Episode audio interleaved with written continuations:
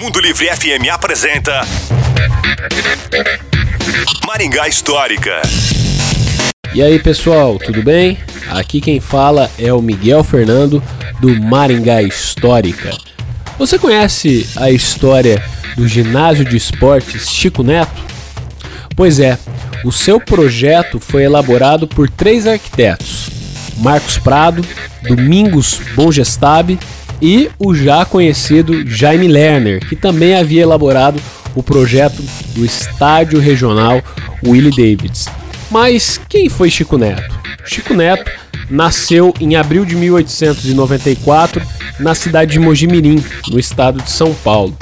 Com apenas 14 anos começou a jogar futebol, mas ganhou um grande destaque quando em 1915 começou a jogar pelo Fluminense Futebol Clube. Junto com Vidal e Marcos Carneiro, passou a formar o Triângulo de Ouro do futebol nacional. O Chico Neto era um grande zagueiro. Em 1917, acabou sendo convidado para atuar como técnico interino da seleção brasileira. O seu nome é Francisco Bueno Neto e acabou ganhando esse apelido de Chico Neto. Depois que ele se afastou dos campos de futebol, acabou se mudando para Catanduva, no interior de São Paulo. E lá foi morar na chácara do irmão, Renato Bueno Neto. E, a convite de outro irmão, acabou vindo morar na cidade de Maringá. Aqui ele faleceu em 18 de junho de 1959.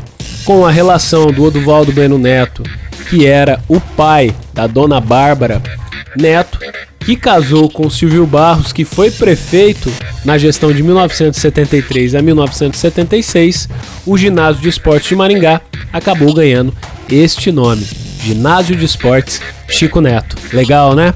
Se você gostou dessa e quer saber mais sobre outras histórias, nos procure nas redes sociais. Maringá Histórica. A história em tudo que vemos. Você ouviu Maringá Histórica com Miguel Fernando.